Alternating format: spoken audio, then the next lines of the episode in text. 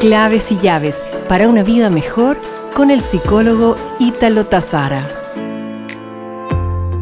El sueño. El sueño ha sido descrito como el tercer pilar de la salud, junto con el ejercicio y una buena dieta.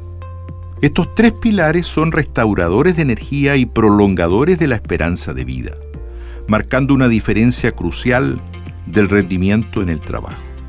Los estudios sobre el sueño respaldan una afirmación hecha hace décadas por el gran Winston Churchill, gran aficionado a la siesta, quien decía, no pienses que trabajas menos por dormir durante el día. Podrás hacer más. De un día sacas.